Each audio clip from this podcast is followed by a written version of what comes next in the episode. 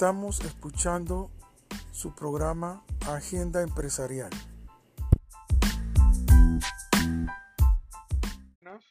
Hoy vamos a presentar Administración de Recursos Humanos, autor Idilberto Chavenato, el capítulo 8.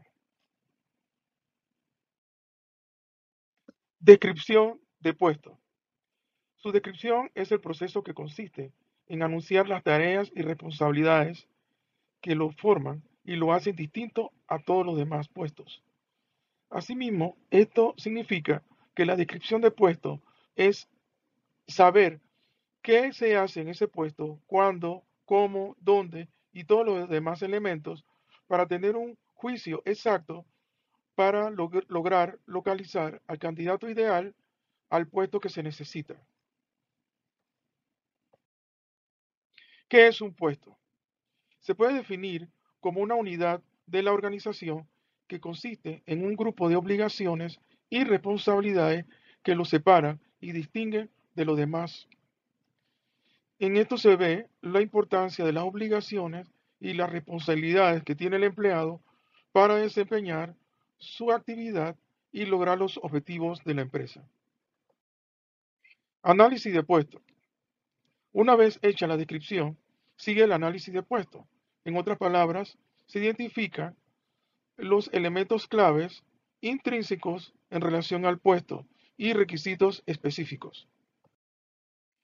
La estructura del análisis de puesto requiere entonces eh, aspectos intelectuales, físicos, responsabilidad que adquiere y condiciones de trabajo.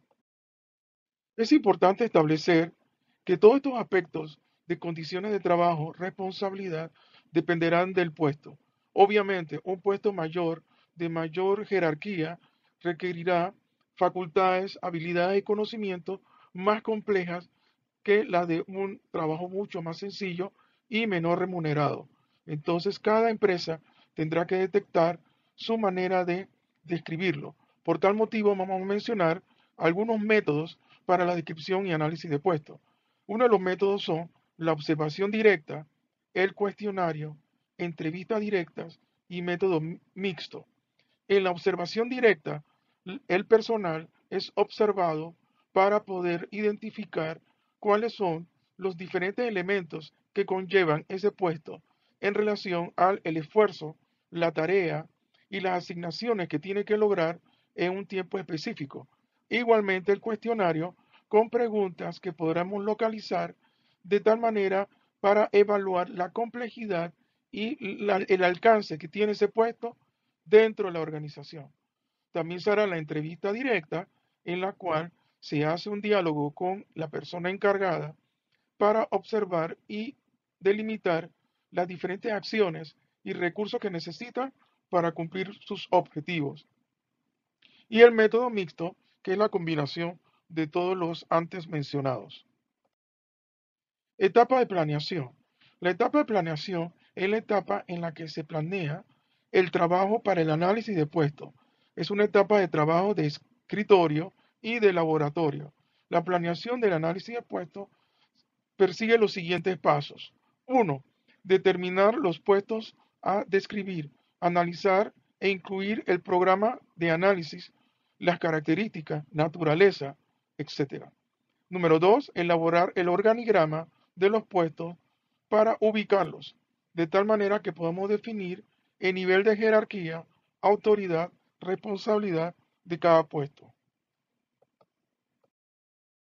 La etapa de planeación, tercer paso, elaborar el cronograma de trabajo para especificar dónde se empezará el programa de análisis y poder ubicar en la forma ascendente y descendente los diferentes niveles en el que ese puesto se encuentra desde un punto de vista horizontal y vertical, de tal manera de poder identificar los superiores y los elementos que están por debajo, o sea, sus subalternos.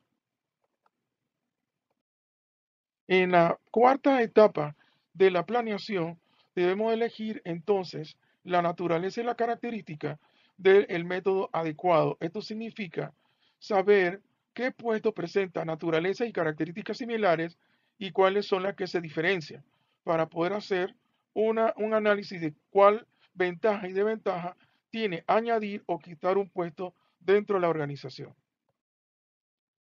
En la etapa 5 de la etapa de planeación, se seleccionan los factores de análisis que se van a hacer como criterios de la generalidad.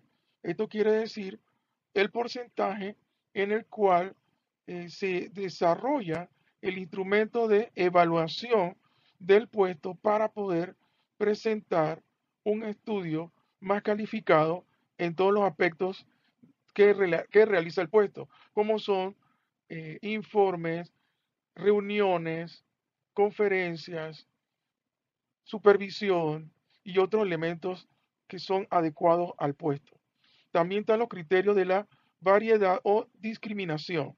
Estos factores de análisis son importantes porque ayudan a, la, a establecer la escolaridad necesaria para ese puesto, los criterios generales y todos los elementos necesarios para saber si necesitamos un profesional a un nivel medio, alto o superior para ejecutar la labor y los objetivos de ese puesto de análisis.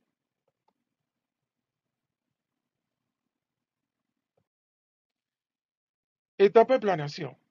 Dimensionar los factores de análisis, es decir, determinar la amplitud de la variación de cada factor dentro del conjunto de los puestos, será definitivo para poder establecer tanto los límites inferiores como los límites superiores de ese puesto. Así podremos determinar la persona que podrá llenar ese puesto, su escolaridad, su experiencia, sus habilidades, su conocimiento, su actitud y por ende el salario al cual vamos a desarrollar en ese puesto.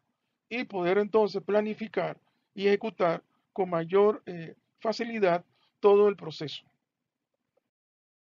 Muchas gracias por su atención. Estamos a la orden. Nos esperamos la próxima vez.